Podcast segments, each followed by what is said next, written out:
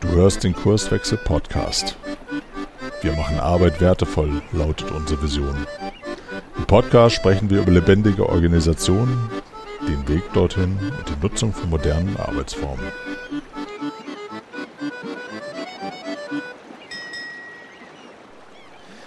Moin und herzlich willkommen zu einer neuen Episode im Kurswechsel Podcast. Hier spricht Benedikt von den Kurswechslern und heute geht es um ein Projekt, das erforscht und praktisch verprobt, wie eine positive und enkeltaugliche Zukunft aussehen kann. Also wenn Mensch, Natur und Technologie in Balance sind. Das Projekt heißt Wir bauen Zukunft und besitzt ein 10 Hektar großes Areal im Dreieck von Schwerin, Hamburg und Lübeck, an dem einige Menschen genau das angehen und experimentieren. Unter anderem sind schon ein Coworking Space entstanden, Werkstätten, ein Seminar- und Eventbetrieb und eine kleine Tiny House Siedlung. Ich habe dazu mit einem der Mitgründer von Wir bauen Zukunft, nämlich Johannes Comeau Milke, gesprochen, den ich vor ein paar Jahren bei einem gemeinsamen Design Thinking Projekt kennen und schätzen gelernt habe. In dieser Episode erfährst du, ob und wie es ihnen bisher in der Entwicklung gelingt, das Visionäre mit dem Pragmatischen zu verbinden, wie sie zum Beispiel eine Rechtsform ausgewählt haben, die höchstmögliche Partizipation ermöglichen soll, wie sie Prinzipien aus Holacracy und Soziokratie 3.0 nutzen, um agil zu sein und warum aus Johannes Sicht in Zukunft der bewusste Umgang mit Konflikten, die Übung von effektiver Kommunikation und die Beziehungspflege untereinander immer relevanter wird, auch für Unternehmen. Jetzt wünsche ich dir viel Spaß beim Zuhören und los geht's. Moin Johannes, willkommen im Kurswechsel Podcast. Moin, hallo. Schön, dass du da bist. Ja, ähm, wir, be wir beginnen ja oftmals unsere Podcast-Episode mit der Frage, wer bist du und was machst du? Vielleicht kannst du gleich damit auch beginnen und nochmal äh, mit deinen Worten erklären, wie das Ganze mit Wir bauen Zukunft eigentlich begonnen hat. Ja, sehr gerne. Äh, vielen Dank für die Einladung erstmal. Mein Name ist mhm. Johannes. Ich bin ursprünglich aus Essen im Ruhrpott. Ähm, viele Stationen auf der Welt gesehen. Ähm, habe mir dann irgendwann überlegt, okay, was sind eigentlich so Dinge, die mich wirklich begeistern und was kann ich eigentlich wirklich selber machen? Ähm, und im Jahr 2012 bin ich ähm, über einen echt coolen Film, der heißt ähm, Garbage Warrior, auf das Thema Earthships ähm, gestoßen und dachte mir, wie geil ist denn das? Häuser, die sich selbst mit Wasser versorgen, ähm, regenerativ ähm, Sonneneinstrahlung nutzen zum Heizen. Äh, du hast ein Gewächshaus vorne dran und das Ganze ist irgendwie aus Müll gebaut. Geile Nummer. Gibt es das wirklich oder ist das nur so ein YouTube-Ding? Ähm, ein bisschen recherchiert und gesehen, ja, okay, das gibt's wirklich. Ähm, und zwar in New Mexico hat ein Architekt namens Mike Reynolds angefangen, ähm, diese Häuser zu entwickeln, über 40 Jahre lang gebastelt und gebaut und immer wieder neue Versionen ähm, in die Welt gebracht. Und da gab es jedenfalls eine Academy, ein zweimonatiges Intensivprogramm, wo, ja, wo man lernen konnte, was ist das, wie funktioniert das, wie kann man das möglicherweise auch selber bauen.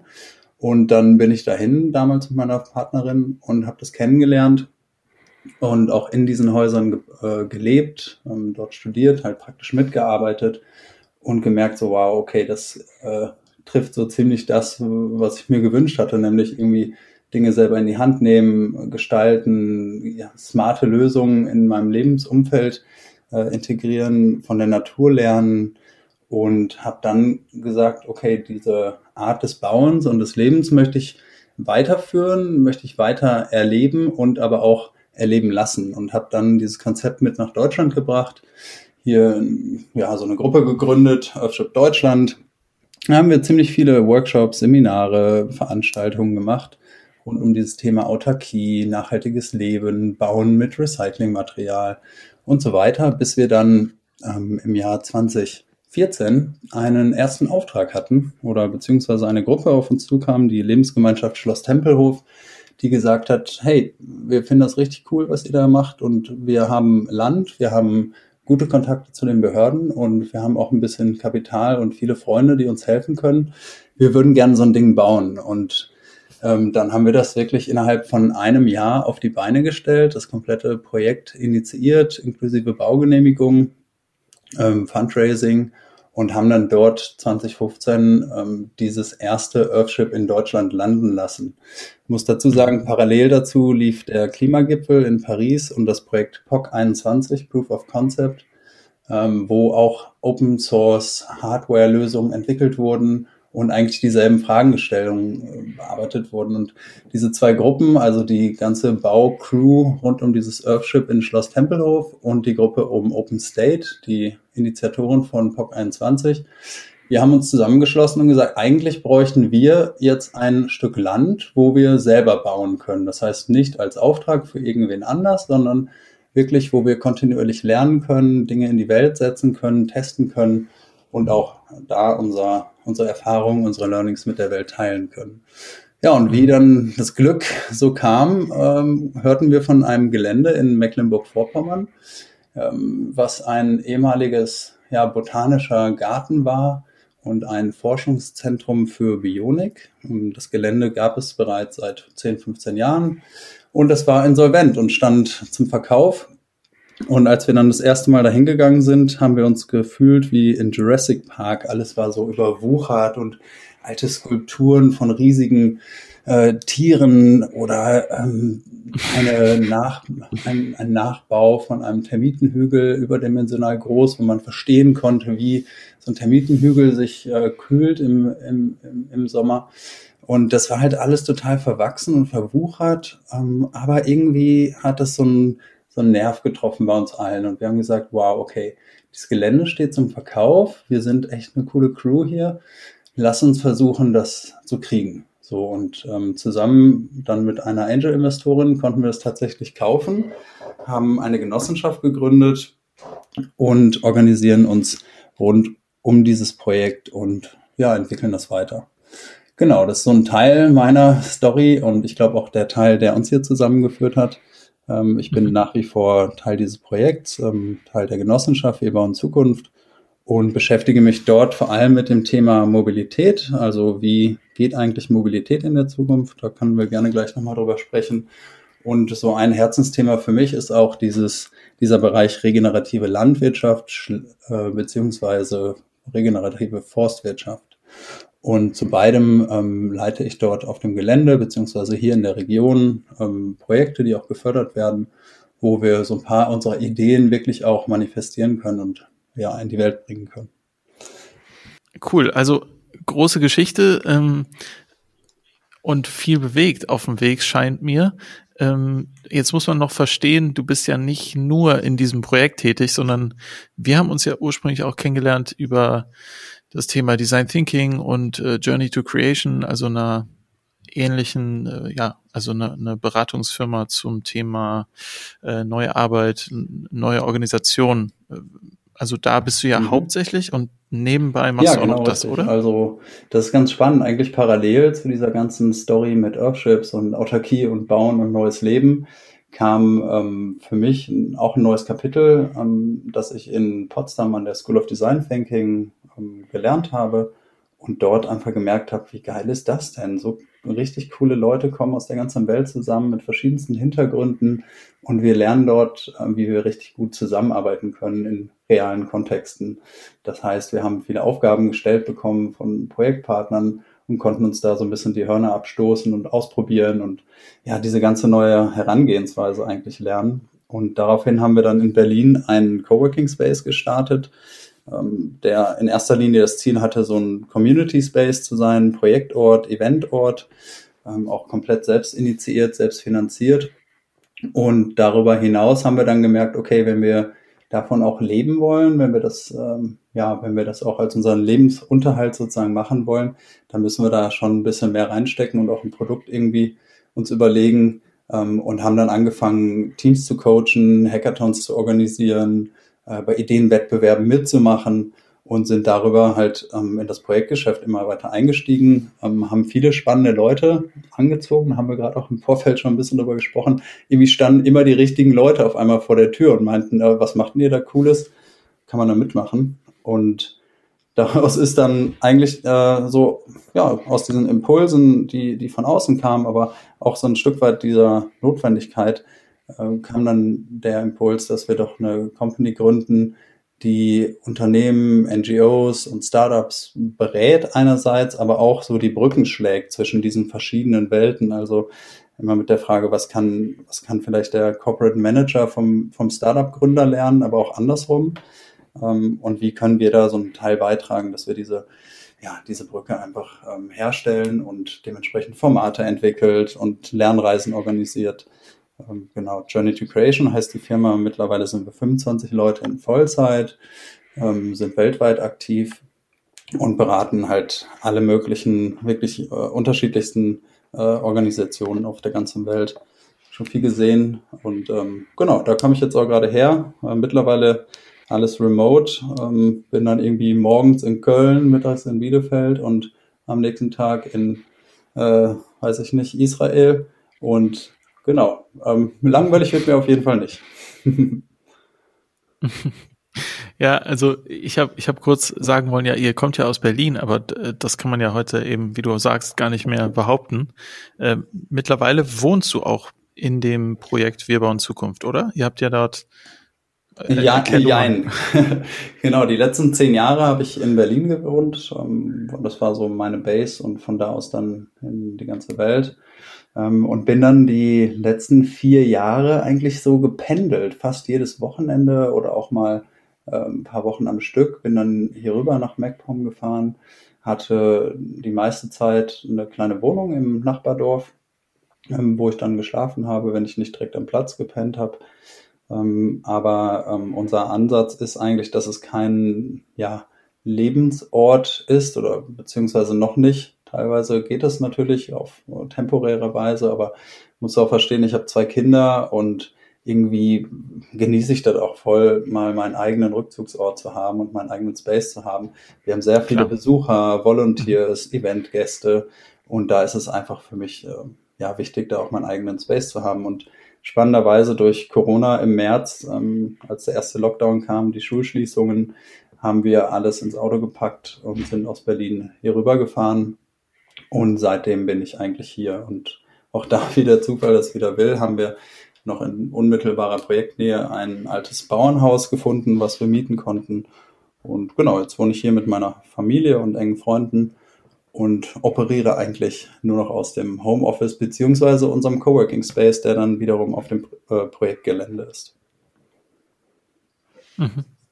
Okay, das heißt, jetzt ist es noch nicht äh, ein Co-Living Space, äh, also ein, Geme ein Ort zum, zum gemeinsamen Leben, aber das ist sozusagen die Aussicht, scheint mir, oder so habe ich es verstanden? Ein Stück weit, ähm, ja. Also ich habe das gerade betont, es ist für temporäres Co-Living definitiv geeignet. Also man muss mhm. sich das vorstellen, wir haben ja 10 Hektar, das sind 100.000 Quadratmeter Fläche. Darauf sind einige Gebäude, unter anderem ein 1000 Quadratmeter Seminarhaus, Darin haben wir eine Art Hostel ähm, reingebaut. Wir haben ein schönes Café, wir haben große Seminarräume und einen offenen Coworking Space. Dann haben wir eine große Werkhalle, die ist etwas außerhalb. Darin äh, befindet sich eine große Werkstatt, ähm, sind auch nochmal 600 Quadratmeter mit verschiedensten Gewerken. Äh, das nennen wir unser Open Eco Lab. Ähm, dort können dann sich Projektler einmieten, äh, temporär die, die Flächen nutzen, natürlich auch Geräte teilen. Äh, wir haben jetzt gerade eine große CNC-Fräse gekauft, wollen jetzt noch einen Lasercutter dazu holen und stellen das halt für unsere Projektler, aber auch für externe Freunde, Bekannte, die sagen, ich will hier einen Prototypen bauen, äh, stellen wir es zur Verfügung, dass dann die optimalen ja, Voraussetzungen dafür da sind, um zu tüfteln, zu bauen, zu werkeln und auch in Kleinproduktionen ähm, Dinge herzustellen. Und dann auf dem Gelände selber sind noch weitere Gewächshäuser, eine große Orangerie, wo man sich treffen kann. Aber es sind keine festen Wohnhäuser in dem Sinne.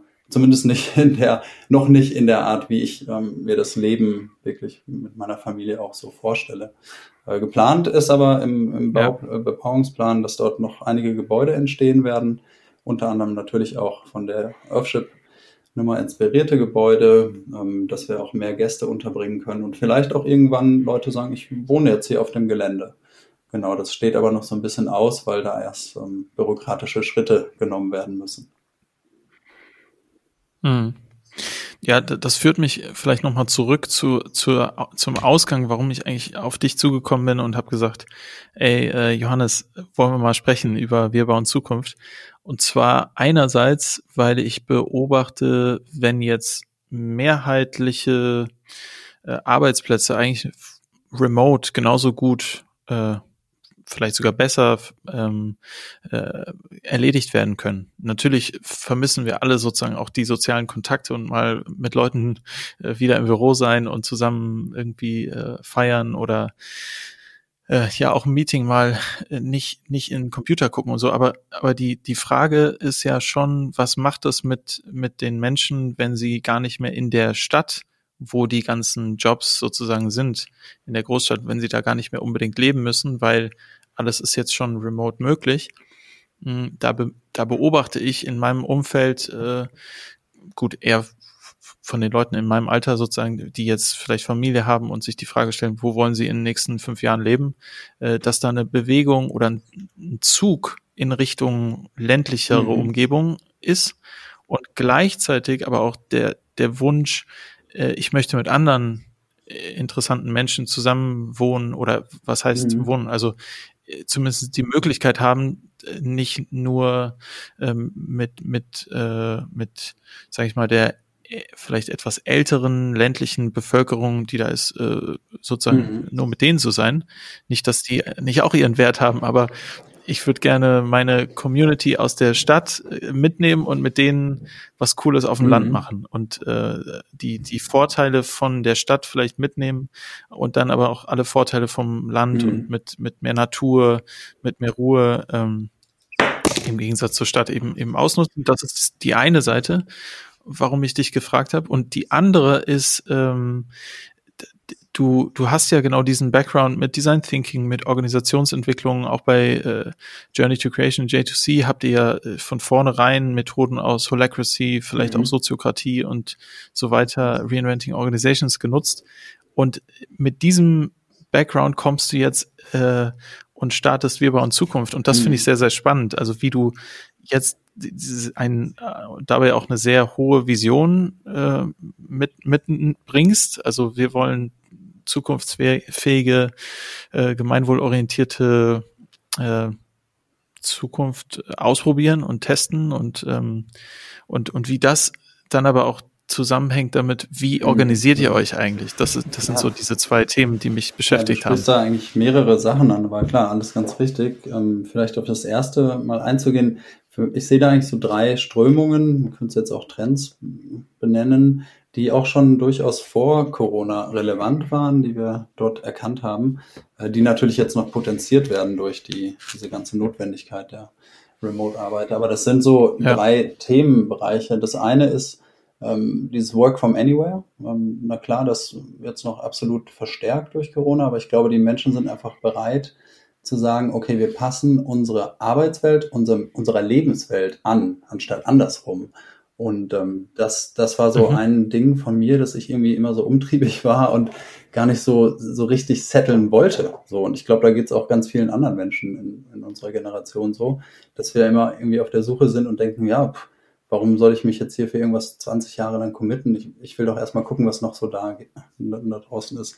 Das ist eine. Und das zweite, diese zweite Strömung, die wir auch in der äh, Wirtschaft sehen oder bei vielen Unternehmen, ist dieser Aspekt Campus Community. Also, dass man irgendwie einen Ort gestaltet, ähm, wo man sich wohlfühlt, wo Menschen halt mit verschiedenen Bedürfnissen zusammenkommen können, um, um halt effektiv ähm, zusammenzuarbeiten und aber darüber hinaus auch diesen Community-Aspekt ähm, nicht nur irgendwie auf Instagram ähm, haben, sondern halt irgendwie auch, weißt du, von, voneinander lernen wollen. Auch auf Facebook. Auch darüber hinaus, auch. auch. noch in Persona natürlich irgendwie so eine Herzensverbindung da ist, ja, wo man sich inspiriert, wo man Bock aufeinander hat, wo man aber auch, ähm, ja klar, in irgendwie Konflikte und, und ein bisschen schwierigere Themen rein, reingeht, wenn man sich dem aussetzt. Aber das ist auf jeden Fall eine Bewegung, die mhm. ich sehe und die wir in der Form so ein Stück weit äh, ja, manifestieren, könnte man sagen, indem wir die Räumlichkeiten oder diesen Space halt ähm, zur Verfügung stellen und nutzen, auch für uns selbst natürlich. Und der dritte Bereich, den, den ich da in dem Kontext sehe, ist, ähm, ja, das nenne ich äh, Planet-Centered Innovation. Ähm, da geht es halt wirklich darum zu gucken, okay, was können wir von der Natur lernen, welche Muster, welche Formen, welche ja, Attribute sozusagen gibt es in der Natur? Was können wir uns davon aneignen oder abgucken ein Stückchen? Was können wir davon lernen? Und wie können wir auch ähm, zusehen, dass unsere Handlungen, unsere Innovationen, die Dinge, die, die uns umgeben, vielleicht einen positiven Effekt auf den Planeten haben ähm, und auch über diesen Nach Nachhaltigkeitsgedanken hinaus einen regenerativen Effekt haben, also ein Plus eigentlich zurückgeben. Und diese drei ähm, Strömungen, nenne ich sie jetzt mal, ähm, vereinen wir so ein Stück weit bei Wir bauen Zukunft. Und ich glaube auch, das ist, was du meinst, was viele Leute suchen. Also einerseits irgendwie die Möglichkeit, sich selbst zu verwirklichen, ja, das machen, worauf ich Bock habe und dann, wann ich Bock habe und wo ich auch Bock habe. Das zweite irgendwie raus, ähm, ja, mit, mit anderen Menschen zusammen sein. Ich nenne das jetzt mal sein, weil irgendwie Leben und Arbeiten da kaum mehr zu trennen ist. Ähm, und das dritte halt wirklich dieser Bezug zur Natur, die Rückverbindung zur Natur, um ja einerseits so für für sich selbst irgendwie Kraft zu schöpfen oder Inspiration zu finden und den Bezug halt zu seinem eigenen Körper und der Natur ähm, zu finden, aber das halt auch irgendwie ähm, ja, zu nutzen für, für kreative Prozesse, wie jetzt zum Beispiel Circular Design oder ähm, ja, in diesen, mhm. in, in diesen Bereichen. Also das ist, ähm, was ich jetzt ganz stark, so diese drei Themen, die ich äh, derzeit natürlich noch verstärkt mit, mit ähm, Wir bauen Zukunft verbinde und was wir auch so ein Stück weit ähm, in die Welt tragen wollen. Klar, ist natürlich erschwert durch Corona. Auch wir haben Auflagen. Wir können seit langer Zeit keine Gäste mehr wirklich empfangen. Aber ähm, die Community ist natürlich sehr nah. Ähm, wir sind hier eine ja, kleine Truppe, sage ich mal, die hier wirklich in der Region jetzt auch wohnt ähm, und man sieht sich natürlich und irgendwie ist man verbunden und das ist total schön. Ne? Also, dass wir da so, ein, so einen eigenen Space haben, der nicht irgendwie auf der Sonnenallee in Berlin ist oder irgendwo mitten in der Stadt, sondern mhm. echt weit draußen. Ja. Mhm. Ja, wenn du das so sagst mit diesen drei Trends, dann äh, wäre ja bei mir so das, was ich vorhin gesagt habe, wäre noch einer zusätzlich, nämlich ähm, dass Organisationen vermehrt äh, versuchen, mhm. sich selbst mhm. organisiert aufzustellen.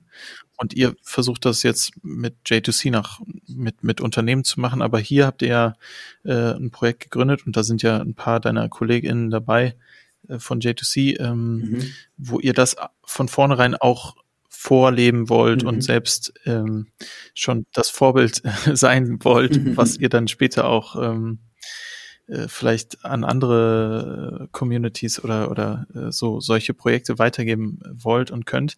Vielleicht mhm. können wir da ja, noch mal so ein bisschen äh, ähm, hinschauen. Mhm. Ähm, erzähl doch mal, also du hast angefangen mit der mhm. Genossenschaft. Wieso Genossenschaft und wie geht's dann weiter? Wie organisiert ja, Genossenschaft ist ein guter, ein gutes Stichwort als Startpunkt, weil eine Genossenschaft ähm, zielt ja darauf ab, gemeinsam ähm, Besitz oder etwas zu verwalten und gemeinsam auch Entscheidungen zu treffen, mit dem Ziel, ähm, alle, die in dieser Genossenschaft sind, ähm, ja, zu unterstützen oder ähm, ja, Synergien zu schaffen zwischen den Leuten. Ja. Ähm, ursprünglich kommt das, glaube ich, aus der Landwirtschaft oder auch aus der Bank. Ähm, genau, und wir erleben mhm. so ein Stück weit eine Art Renaissance der Genossenschaft. Also dieses eigentlich demokratischste, die, die demokratische Form der Organisation ähm, adaptiert auf so, ja, auf unseren neuen Lebenskontext. Ja, also wir sind halt keine Bank und keine klassischen Landwirtschaftsunternehmen, die sich hier zusammengeschlossen haben, sondern wir sind Kreative aus verschiedensten Bereichen, die sagen, okay, was verbindet uns? Lass uns darauf schauen und das halt stärken. Und ähm, als Genossenschaft hat man ein paar Vorteile als Organisation einerseits. Du hast eine rechtliche Körperschaft, mit der man ja, Verträge eingehen kann. Ähm, und du hast aber auch, ähm, das ist ein bisschen ähm, skurril, das ist relativ ähm, ja, stark reguliert, aber wir haben gelernt, dass die Regulierung ähm, uns auch hilft, interessanterweise. Also, dass sie uns hilft, uns so ein bisschen an die Strukturen anzulehnen und zu gucken, okay, was davon können wir eigentlich übernehmen und was können wir vielleicht auch anpassen. So, und ähm, auf dem Regulierung meinst du so, so äh, ja, Vorgaben, rechtlich, rechtliche Vorgaben, ganz die genau, die halt vom genossenschaftlichen Prüferverband dann teilweise vorgegeben werden, aber die uns halt okay. auch extrem helfen, dann, mhm. dass es halt auch alles seine Richtigkeit hat im Endeffekt, wenn es dann um Steuererklärungen und Einreichungen geht. Ähm, aber weißt du, das ist eigentlich eine, eine Art Hülle für uns. Ähm, und wir haben uns na klar äh, gefragt, wie organisieren wir uns eigentlich? Wie treffen wir Entscheidungen? Wie gehen wir mit Verantwortung um? Wie gehen wir mit Besitz um? Ähm, und das sind alles Themen, die halt, die kann man oberflächlich betrachten oder da kannst du halt richtig ans Eingemachte gehen. Ne? Und, und da ist auch so, also klar kommen da, hatte ich ja vorhin schon kurz erwähnt, auch Konflikte oder Reibungen und Meinungsverschiedenheiten und alles auf. Ähm, und da muss man sich halt fragen, wollen wir uns dem stellen? Sind wir eine Organisation, die halt evolutionär ist, die halt zulässt, dass verschiedene Meinungen da sind, dass Diversität gelebt wird? Ähm, und wie geht das dann? Ne? Und da haben wir halt klar uns bedient an, an Dingen wie Soziokratie 3.0, die ein cooles Rahmenwerk eigentlich bieten, wie äh, Mandate vergeben werden, wie Entscheidungsprozesse ablaufen, äh, gewisse Strukturen und Rollenbilder mhm. ähm, ja, vorschlagen in dem Sinne. Ähm, und der andere Aspekt ist so dieses Thema Hol Holarchie, äh, was die Firma Holocracy aufgegriffen hat und kommerzialisiert hat in ihrer Form. Ähm, das hat so das Grundprinzip von dieser Idee, dass jeder einzelne oder jedes einzelne Element eine eigenständige Form hat und aber auch in dem Kollektiv im, ähm, ja, in einem Arbeitskreis zum Beispiel äh, gemeinsame Sachen machen kann. Und dieses Prinzip haben wir sowohl bei J2C in Berlin eingeführt, dass wir Projekte, ähm, ja, Projektgruppen wirklich so aufstellen, dass sie 100% autonom ähm, handlungsfähig sind und wirklich ähm, komplett entscheiden können, was sie in den, innerhalb des äh, bestimmten Rahmens machen. Ähm, und bei Wir bauen Zukunft haben wir uns noch ein Stück weit stärker an Soziokratie orientiert, mit Arbeitskreisen, mit Mandaten äh, für bestimmte Bereiche, die in Form von Rollen vergeben werden und uns helfen, zumindest das ist die Absicht, ähm, ja, entscheidungsfähig zu sein und gleichzeitig aber auch reinzuhören und ähm, Impulse von den verschiedenen Projektmitgliedern äh, mitzunehmen. Und das ist so, ein, so, ein, so eine Gratwanderung. Ne? Du willst halt irgendwie, willst du demokratische Entscheidungsprozesse, aber du willst auch schnell sein. Ja, du willst halt entscheidungsfähig sein. Ja, das ja, ich auch Und da steht so ne, diese Konsenskultur, woran viele vielleicht denken, alle sitzen im Kreis und jeder muss jetzt noch was dazu sagen, bis dann irgendwie der schlechteste Kompromiss gefunden wird. das äh, ja, wollen wir nicht. Ähm, das heißt, wir orientieren uns mehr an der Konsententscheidungskultur, dass du sagst, okay, eigentlich kannst du alles machen. Ähm, wichtig ist aber dabei, transparent zu sein, was du vorhast. Ähm, und zweitens dir aber auch Input zu holen von Leuten, die es vielleicht besser wissen sollten als man selber. Und du musst halt die Möglichkeit geben, dass Leute ihre Bedenken äußern und Einwände äußern können, so dass im besten Fall ja noch weiteres Feedback mit eingebaut wird in deine Entscheidung. Aber grundsätzlich gilt erstmal das Prinzip, dass derjenige, der ähm, eine Initiative hat oder einen Vorschlag hat, ähm, auch entscheidungsfähig ist. Und das bedeutet aber auch ein bisschen Disziplin, ähm, Transparenz vor allem und so eine Grundhaltung. Das finde ich halt extrem wichtig, diese Grundhaltung von, dass wir uns gegenseitig darin unterstützen wollen, Entscheidungen zu treffen und nicht uns blockieren. Ähm, genau. Oder halt zu viel Zeit damit aufwenden, alles noch äh, zehnmal durchzudiskutieren oder zu kommentieren. Genau. Und manchmal, manchmal läuft es besser und manchmal ähm, ja, haben wir da auch noch viel zu lernen, auf jeden Fall. Mhm. Für die ZuhörerInnen, die, diejenigen, die mit Soziokratie 3.0 oder Consent äh, Entscheidungsprozessen noch nichts äh, zu tun hatten, können gerne auch nochmal die Podcast-Episode zu, zum integrativen Entscheidungsmodell äh, sich anhören. Das wäre das Consent-Verfahren und andererseits auch Soziokratie äh, 3.0 gibt es auch eine Folge. Mhm, cool. Also einfach nur so nebenbei nochmal. Ähm, ich, ihr habt ja, ihr habt ja so verschiedene Bereiche. Also ihr, ähm, ihr organisiert euch ja wie, wie ein Unternehmen oder wie eine Organisation. Also ihr habt äh, Öffentlichkeitsarbeit und Projektkommunikation, ihr habt äh, Bauen und Infrastruktur und Landwirtschaft und Permakultur, Raumplanung. Mhm. Ja, du ähm, guckst, glaube ich, gerade auf unsere Webseite. Ja, genau, ja, richtig. ist auch, im Grunde ist es richtig, die ist aber eher zweidimensional dort abgebildet. Ähm, genau, ich kann das noch ein bisschen anders nochmal zusammenfassen. Also es gibt im Grunde Ähm, ja, klar. Es gibt im Grunde die Genossenschaft, die verwaltet und gestaltet das Gelände. Also die sieht halt zu, dass alles auf dem Gelände äh, sauber ist und sicher ist und entwickelt das Gelände auch weiter. Und ähm, wir als Projektgruppe stellen gewisse systemkritische äh, Funktionen zur Verfügung. Und das sind die genannten jetzt zum Beispiel Öffentlichkeitsarbeit. Ähm, wir haben eine Gruppe, die nennt sich nachhaltiges Wirtschaften. Wir haben den Bereich Infrastruktur. Ähm, das sind quasi alles Dinge, die benötigt werden, damit das Projekt als Ganzes ähm, funktioniert. Und dann gibt es darüber eine Ebene, das sind unsere Betriebseinheiten. Die sind nicht unbedingt von der Genossenschaft selber, sondern das sind auch teilweise Einzelunternehmerinnen oder Projektteams, die sagen, okay, wir wollen ähm, einen bestimmten Bereich ausbauen und wir sind als selbstständiges Unternehmen in diesem Kontext oder in dieser Projektgruppe äh, integriert.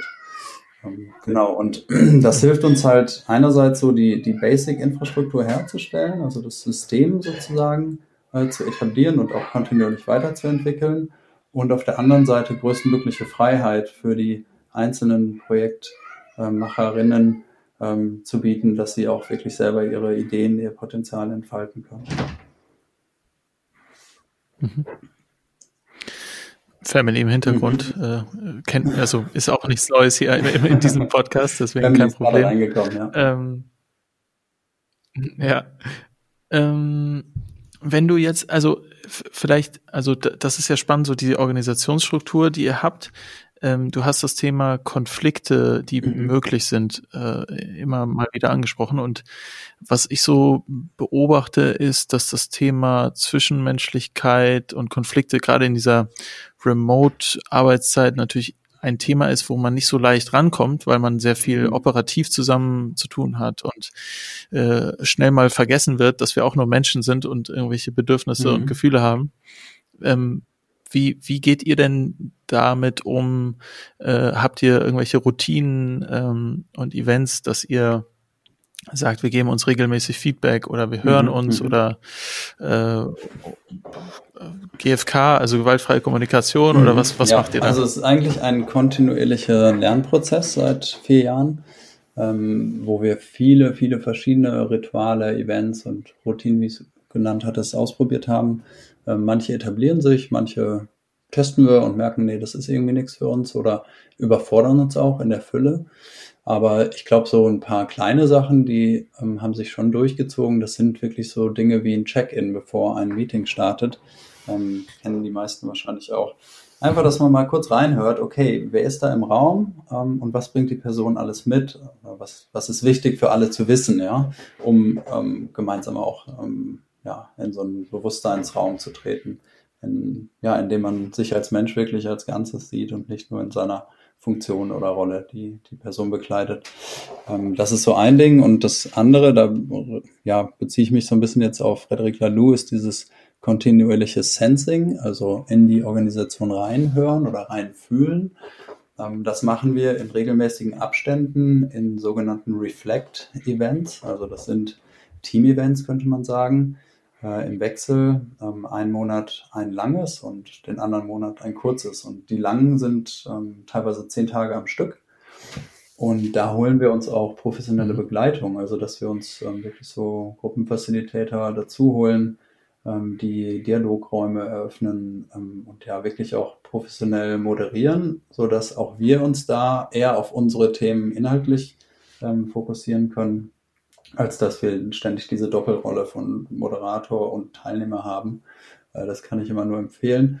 Äh, ich persönlich ähm, muss da auch priorisieren. Ich kann nicht an jedem Reflect teilnehmen. Manchmal ist mir auch einfach zu viel und ich denke so, okay, äh, jetzt gerade, ich muss mich auf Projekte oder Familie zum Beispiel fokussieren. Dann ist das auch okay, weil ich habe Vertrauen, dass, dass die anderen da gute Dinge tun und lernen und ich hole mir dann irgendwie Updates ab. Mm, und hoffe auch, dass meine Kollegen da nicht sauer auf mich sind. Aber im Grunde ist es ja keine Verpflichtung, sondern ein Angebot für uns alle, einerseits an uns persönlich zu arbeiten und uns, ähm, ja, uns gegenseitig zu sehen und ähm, ja auch ein Stück weit reinzuspüren, so was, was steht eigentlich gerade an, was sind die heißen Themen, äh, wo sind die Konflikte und dann da auch drauf gucken. Und teilweise ist es natürlich auch schmerzhaft. Also wenn man sich da ein paar äh, ja, Methoden mal anschaut, wenn, ich weiß nicht, dir das bekannt ist, zum Beispiel das Forum. Äh, da geht es wirklich so darum, sich in den Mittelpunkt vom Raum zu stellen und eine Geschichte zu teilen, die einen wirklich, wirklich bewegt. So. Und alle anderen hören dir zu und wenn du willst, geben sie dir Spiegel, ja, und mhm. sagen, ich habe gerade einen Mann gesehen, der sich dort wirklich mal, ja, nackig gemacht hat. Und ähm, das ist halt, das geht nur im Raum, wo, wo, ja, wo Vertrauen herrscht und wo aber auch wieder dieses Mindset, diese Haltung von, ey, wir sind hier, weil wir uns gegenseitig unterstützen wollen, nicht weil wir uns fertig machen wollen, ja. Wir wollen voneinander lernen, miteinander lernen. Und ähm, ich sehe dieses Ganze als, daher auch vielleicht der Name Reallabor, als, als Experimentierort an. Ja, und das auf vielen verschiedenen Ebenen und definitiv auch auf dieser interpersonellen Ebene, also auf der menschlichen Ebene, was uns ähm, verbindet. Ähm, genau, und das ist einfach ein super schöner Lernraum, der dort seit Jahren äh, äh, ja, uns, uns zur Verfügung steht jetzt mittlerweile. Mhm. Interessant, also gerade dieses Thema, äh, wie zeige ich mich hier oder gibt es hier Räume, wo ich mich mhm. auch mal zeigen kann? Ähm, ich denke, das, das, Spannende daran ist ja, dass, dass man nicht ähm, per Anweisung oder Dekret sagen kann, jetzt stell dich in die Mitte und mhm. zeig dich, sondern eher wieder auf die Strukturen und die Prozesse ähm, und den Rahmen gucken muss und den anpassen muss, so dass halt tatsächlich. Vertrauen entstehen kann und ich mich am Ende vielleicht gar nicht mehr so überwinden muss, dass ich mich dahin stelle. Ähm, und wenn es jetzt nicht das Forum ist, was du gesagt hast, dann auch einfach nur beim Check-in. Ne? Also ähm, ich habe so das Gefühl, wenn wir Unternehmen begleiten, die, die aus einer eher traditionellen Führungskultur kommen und ähm, das jetzt erst der Anfang ist, dass man reflektiert und überprüft, wie, wie, wie arbeiten wir mhm. eigentlich wirklich zusammen und ein bisschen aus den Mustern kommt, dann kannst du die Methode Check-in einführen. So, ey, wie, wie geht's dir gerade? Was hat gerade deine Aufmerksamkeit? Und du kannst auch gerne sagen, dass du gerade gestresst bist, weil die Familie, keine Ahnung, und zu Hause schlagen sich mhm. alle die Köpfe, Köpfe ein, weil Homeoffice oder so. Ähm, aber äh, das, diesen Raum muss man ja auch erstmal er, mhm. erkunden, wenn man ihn noch gar nicht hatte vorher. Ne? Also es ist so, es ist, es ist vielleicht auch an der Stelle äh, nur eine Hoffnung, dass wenn du die, den Prozess oder die Methode Check-in einführst und Check-out mhm. vielleicht nach einem Meeting, so wie, wie, mhm. gehst du jetzt hier raus, äh, dass die erst auch geübt werden muss und erst so nach und nach vielleicht äh, ja, aufgegriffen wird und vielleicht am Anfang auch erst ne? ja genau Früchte trägt. Also weil äh, das wäre ja die Frage, was was bedeutet Früchte tragen äh, im Sinne von wann wann führt denn mhm. Check-in zu einer zu einer Verbesserung der Zusammenarbeit? Ja, du hast es, du hast es eigentlich schon gesagt. Äh, also wenn da ein Vertrauensraum herrscht, in dem ich mich als ganzer Mensch zeigen kann, ja, wo ich reingehen kann und da sein kann, wie ich wie ich bin, ja und klar versuche ich da immer irgendwie positiv oder optimistisch reinzugehen und denken, hey, wir können hier die Welt verändern. Aber manchmal sind einfach Themen da, die, die auch da sein wollen, ja. Also irgendwelche Schattenthemen, wo man denkt, das steht jetzt aber irgendwie im Vordergrund. Und ich finde, das ist halt auch so aus einer Organisationsperspektive extrem wichtig, da den Mensch ähm, und die Interaktion untereinander über ähm, Prozesse und Werkzeuge zu stellen. Agiles Prinzip. Ne? Also das, wie, wie man jetzt bemisst vielleicht, ob, ob da Früchte rauskommen oder nicht, ist, glaube ich, da A, so ein bisschen individuell zu betrachten, also subjektiv und ähm, schwer messbar, ja, weil ich weiß jetzt nicht, ob man da eine Effektivitätssteigerung oder sowas dran messen will, aber ich glaube, es ist eher so ein Gefühl von, okay, bin ich hier in einem Ort, wo ich mich wohlfühle, ähm, wo ich produktiv und kreativ sein kann, weil ich mich traue, ähm, mich auszudrücken, ist ja auch so eine wichtige Erkenntnis aus der Google-Studie zu effektiven Teams, ähm, dieses Thema psychologische Sicherheit. Ähm, und da, mhm. meiner Meinung nach, spielen da solche, solche kleinen Tools oder Rituale und Routinen mit rein. Ja? Also, dass ich mich traue, ähm, Dinge auszusprechen, die keiner sagen will. Oder dass ich eine Idee einfach mal ausspreche, auch wenn sie noch nicht hundertprozentig reif ist. Ähm, das, das kann man kultivieren, glaube ich. Aber da gehört auch ein Mindset und eine Bereitschaft dazu, sich dem, dem auszusetzen, ein Stück weit und auch den anderen Leuten zuzuhören. Ähm, aber ich, ich habe da persönlich ganz gute Erfahrungen mitgemacht und merke einfach, wie die Gesprächskultur ähm, sich verändert. Du hast es auch angesprochen, eine gewaltfreie Kommunikation. Irgendwie, auch wenn wir es nicht so nennen, aber einfach da ist, dass die Leute von sich sprechen, ja, dass ich meine Bedürfnisse in den Vordergrund stelle in meiner Kommunikation und nicht mit dem Finger darauf zeige, wie, äh, ja, wie unzufrieden ich vielleicht mit dem bin, was wer, was wer anders so macht. Ähm, ja, das sind so Dinge, die kann man jetzt irgendwie äh, über Prozesse und Tools und so weiter regeln oder sagen, okay, ist eigentlich Menschenverstand oder die Art und Weise, wie wir in Beziehung treten wollen.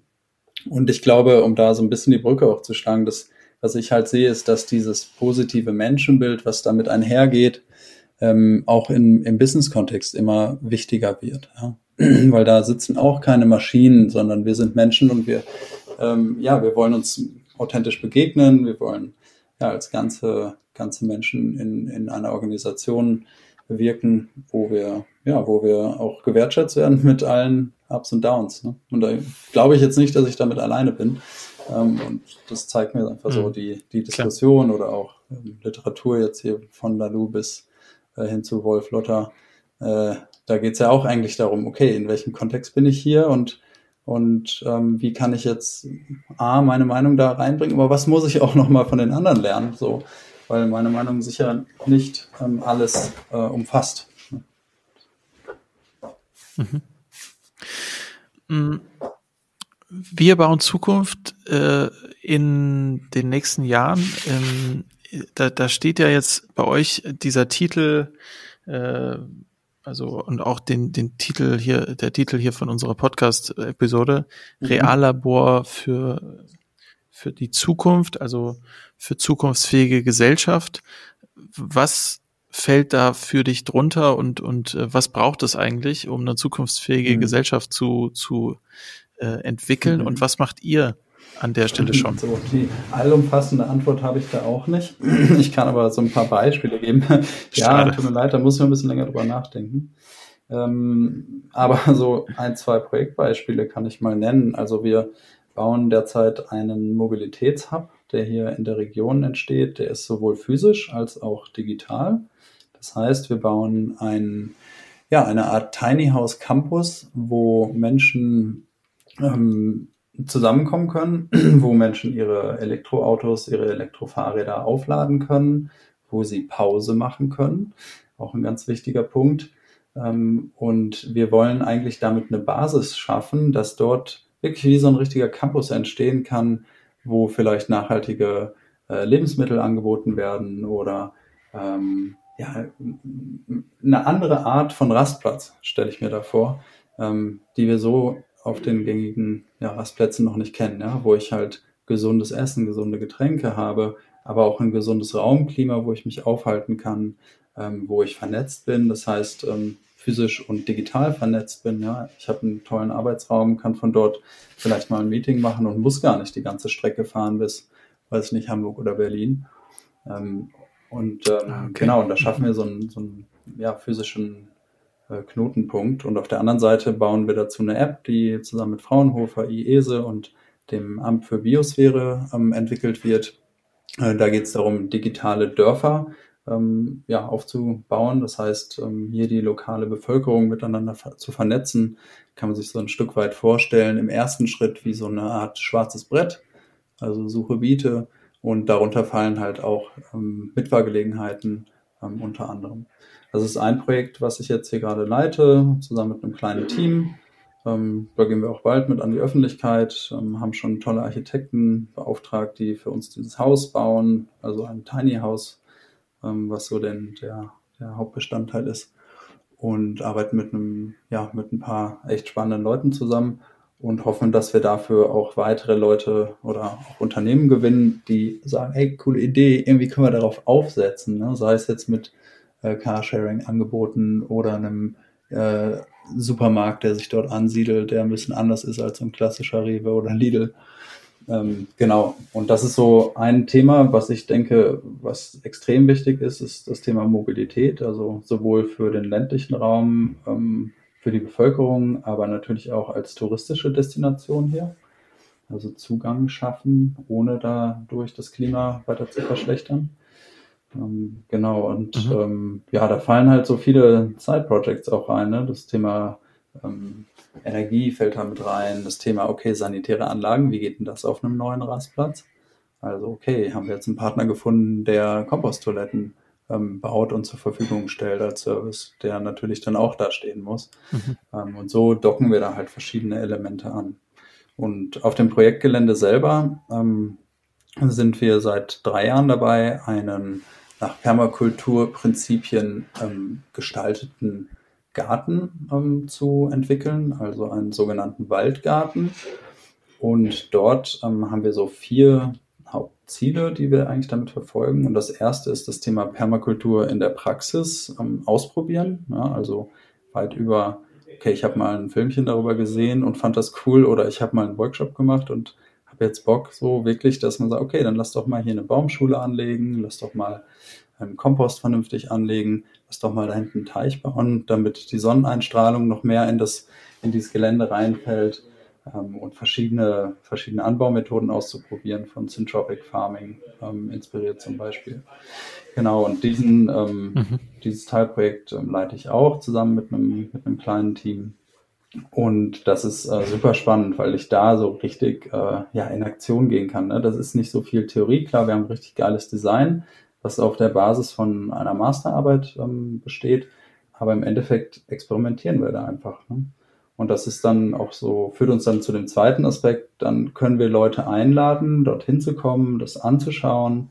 Es gibt auch regelmäßig Seminare, wo man dann wirklich so Vertiefungen äh, zu den verschiedenen Themenbereichen da drin hat, sei es jetzt Intro zu Permakultur oder wie züchte ich Pilze oder wie mache ich Therapreta oder wie mache ich einen Market Garden. Ähm, genau, das ist so der zweite Aspekt, also Bildung weitergeben, sowohl Erwachsenenbildung als auch die Arbeit mit Jugendlichen.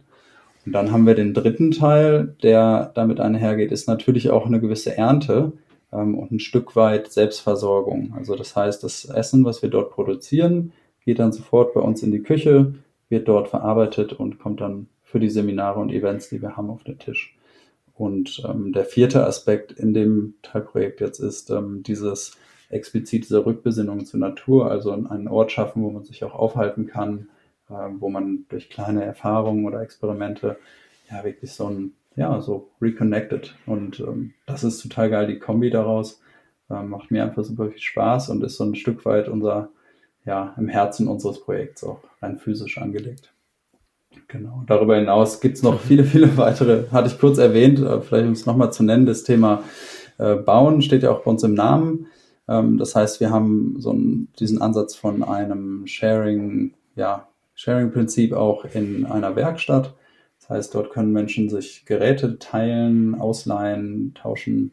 Ähm, und was wir am meisten bauen derzeit sind eigentlich Tiny-Häuser. Also wir haben ein paar ähm, Architekten und echt sehr, sehr gute Handwerker ähm, hier im Projekt, die sagen, okay, wie geht eigentlich ja, Bauen und lass mal, lass mal Prototypen bauen. Und dann haben wir so ein kleines Village, also Tiny House Village, wo in Zukunft zehn verschiedene äh, Modelle stehen sollen.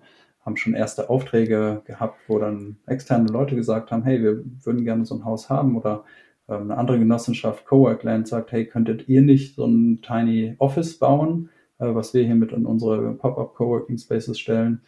Ähm, genau, und dann wird das halt bei uns in der Werkhalle produziert. Und ähm, manche kommen auch an und sagen, ich will so ein Ding selber bauen. Derzeit ist gerade eine kleine Familie da, die haben einen Linienbus gekauft und ausgeschlachtet und bauen den gerade bei uns um als ihr neues Wohnhaus. Ähm, und da stellen wir dann eigentlich nur die Fläche mhm. und die Tools zur Verfügung und ein Stück weit Beratung. Genau, und so, ich könnte jetzt ewig, ewig weitermachen, will euch auch hier nicht langweilen. Ja, es sind super schon, viele Aspekte, die da reinspielen, die, die irgendwie auch immer zusammenhängen. Ne? Also alles, alle Teilprojekte so äh, der Selbstversorgung irgendwie ansprechen, aber auch die Demokratisierung von Wissen und Gegenständen. Ähm, und das immer halt mit so einem Gedanken von mhm. Circular, okay, wie können wir da Kreisläufe schließen?